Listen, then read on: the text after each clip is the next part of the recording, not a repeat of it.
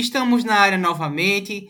Eu sou o professor Cláudio Macedo, da Universidade Católica de Pernambuco, e nós estamos de volta em mais uma edição do podcast O Com Saúde Pode. Aproveitando, queria pedir para você seguir e acompanhar o nosso trabalho em todas as redes sociais. Nós somos arroba Com Saúde Pode, P-O-D, sem o E no final. E lá a gente continua o trabalho que a gente inicia aqui nos programas, falando sobre nossos temas, trazendo entrevistas, vídeos informativos, imagens, para fixar ainda mais o assunto, trazer temas que a gente não está abordando aqui ao longo desse podcast. Então fique muito bem-vindo para curtir, compartilhar e levar conhecimento, levar ciência para o mundo. Aqui ao meu lado estão os alunos de farmácia e nutrição da Universidade Católica de Pernambuco e é com Ingrid, Gabriel, Camille e Beatriz que eu deixo vocês para mais uma edição do nosso programa, que nessa etapa está falando sobre automedicação em seu nosso segundo programa desse tema e o quinto programa da nossa primeira temporada. Meninos, agora é com vocês.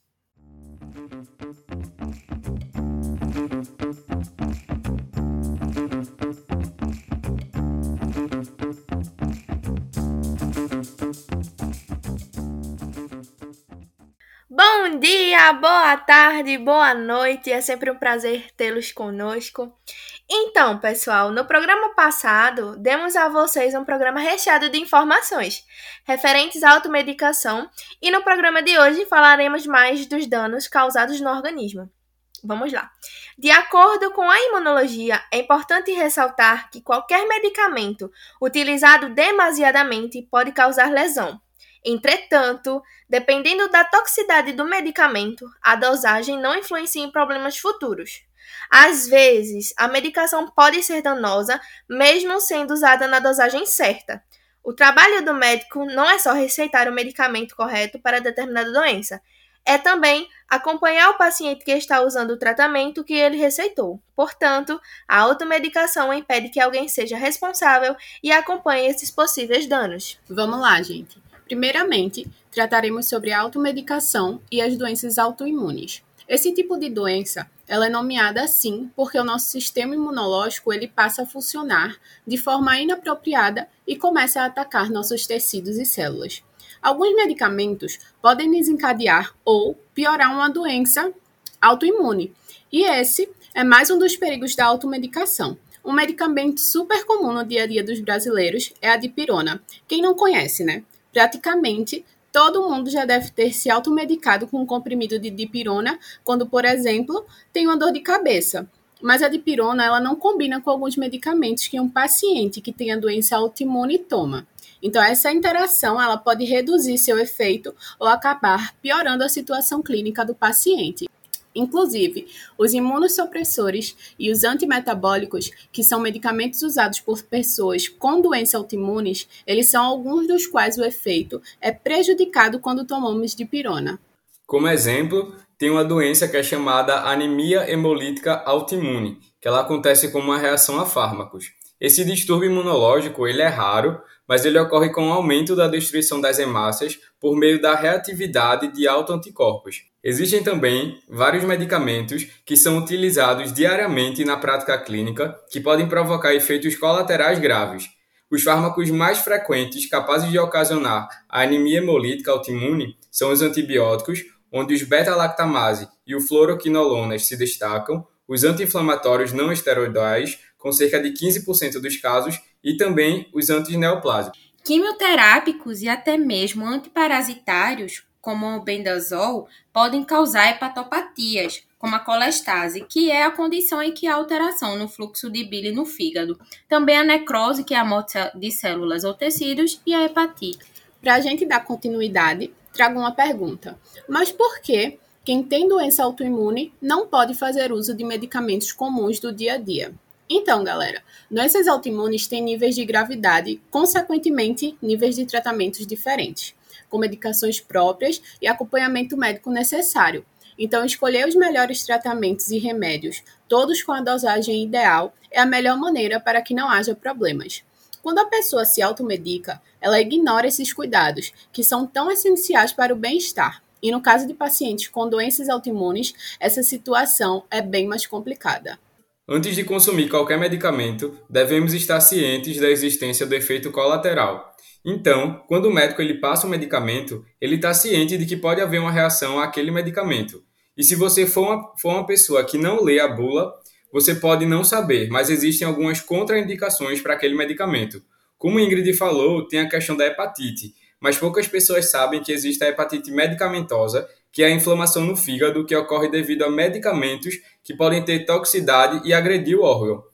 Em casos mais graves da doença, o órgão tem uma disfunção total e o paciente só poderá ser salvo se for submetido a um transplante. Sobre os rins, vale relembrar sua importância, né, que inclui filtrar e eliminar substâncias tóxicas da corrente sanguínea, regular a pressão arterial, os anti-inflamatórios são os medicamentos mais receitados mundialmente, devido à sua eficácia de sanar problemas como dor e febre. O uso desse tipo de medicamento se faz quando há um conjunto de sintomatologias como dor, rubor, calor, edema, decorrente da inflamação de membranas serosas. Dentre os anti-inflamatórios mais utilizados pela sociedade em geral, destaca-se a nimesulida, o ibuprofeno, diclofenaco, as rápidas respostas e as melhorias é o principal motivo de uso indiscriminado por parte da população. O uso de alguns medicamentos podem surtir efeitos indesejados, como por exemplo a infertilidade. Ainda que prescritos por médicos, infelizmente existe a possibilidade desse efeito adverso. Mas calma, que para alguns casos esses tipos de situações podem ser revertidas. Alguns tipos de medicamentos, como por exemplo a finasterida, que é um medicamento comumente prescrito para combater a calvície, segundo a bula, o uso dessa substância não deve ser descontinuado, sob risco de perda dos novos cabelos, já se viu. Contudo, poucos pacientes sabem dos seus efeitos colaterais, entre eles a piora da qualidade do sêmen e a infertilidade. A boa notícia é que tais efeitos podem ser revertidos com a suspensão do uso. Existem alguns antibióticos, como eritromicina, gentamicina, tetraciclina, que eles diminuem a produção de espermatozoide por terem efeitos tóxicos nas células testiculares. Também tem alguns antidepressivos que podem diminuir a libido, causando a disfunção erétil e problemas na ejaculação. Isso pode levar a uma diminuição da chance de gravidez por causa da, da ausência de relações sexuais. Outros exemplos são os tratamentos para gastrite, úlcera, infecções fúngicas, micoses, hipertensão arterial, são prescritos vários outros medicamentos que também podem causar a infertilidade. Agora vamos falar um pouco sobre automedicação com fitoterápicos. Os fitoterápicos estão nas classes da automedicação, porém esse tipo de medicamento ele é mais mascarado devido ao modo que ele foi apresentado à sociedade, com o conceito de ser, entre aspas, natural ou seja, menos nocivo à saúde, já que seu fundamento vem de conhecimento e habilidades passadas de geração em geração. O consumo elevado, por exemplo, de chás como carvalinha, chaparral, efedra, erva de São Cristóvão, cava-cava e poejo causam insuficiência hepática aguda, podendo, depois de certo nível, ser caracterizada como irreversível, sendo fatal ao indivíduo. E, além disso, os efeitos em cadeia podem desenvolver também insuficiência renal. E para finalizar e deixar o tema ainda mais dinâmico, vamos falar sobre automedicação e hábitos diários. Todos nós temos aqueles velhos hábitos que não largamos, né? E às vezes até levamos quem está ao nosso redor para a nossa rotina. De acordo com uma pesquisa feita pelo CFF, que é o Conselho Federal de Farmácia, quase metade da população brasileira, que seria aproximadamente 47%, se automedica pelo menos uma vez por mês. E 25% faz uso todo dia ou ao menos uma vez por semana.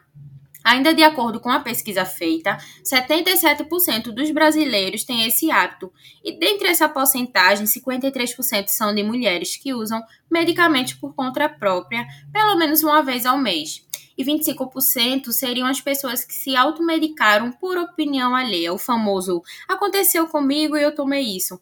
Essa influência vem de amigos, vizinhos, familiares. É, lamentavelmente, não dá para cortar alguns velhos hábitos, então procuramos uma profissional para responder perguntas relacionadas a algumas atitudes e dúvidas que as pessoas comumente possuem. Respondendo às perguntas, teremos a querida doutora Daniele Félix, que é farmacêutica.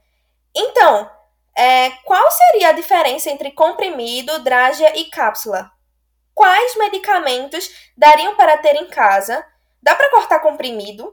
São muitas perguntas e eu sei. então responde pra gente, doutora, por favor.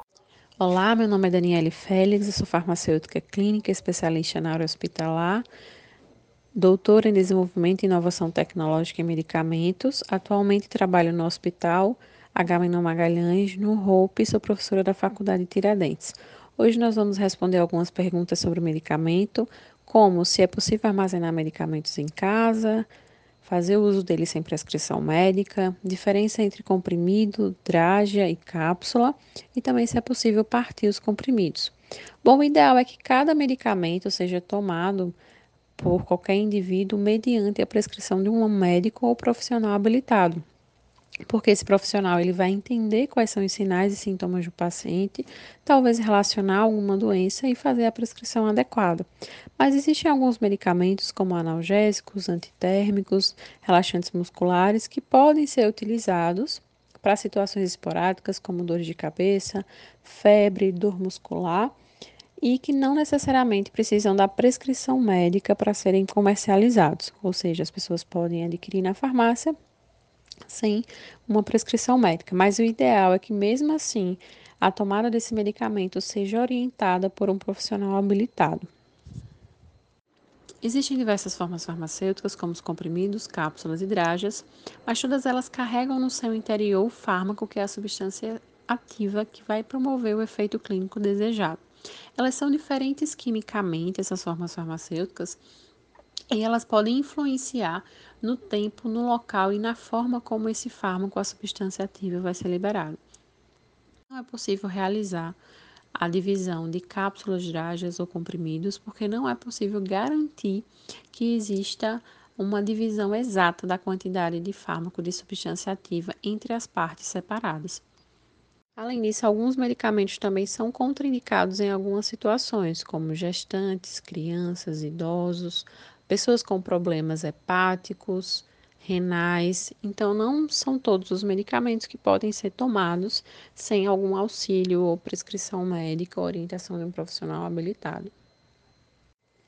Logo, o tratamento do paciente pode estar sendo comprometido por uma dose abaixo ou até mesmo acima do desejável, podendo não realizar, não causar o efeito clínico desejado ou até mesmo causar um efeito clínico acima do esperado. Nós temos que lembrar que os medicamentos também podem causar reações indesejáveis, que são as reações adversas, que podem ser desde reações mais simples, como náuseas, vômitos, até reações como alergia, pele vermelha, coçando, inchaço em alguma parte do rosto, dificuldade para respirar, e que podem evoluir para reações mais graves. Excelentes contribuições, meninos. Também tivemos profissionais maravilhosos aqui explicando melhor e, e, esclarecendo mais alguns detalhes ligados à automedicação. E essa foi apenas a segunda parte do nosso tema. Nós voltamos na próxima semana com a terceira e última parte do nosso programa sobre automedicação. Siga a gente em todas as redes sociais, os links estão na descrição desse episódio e nos vemos muito em breve. Um abraço para todo mundo.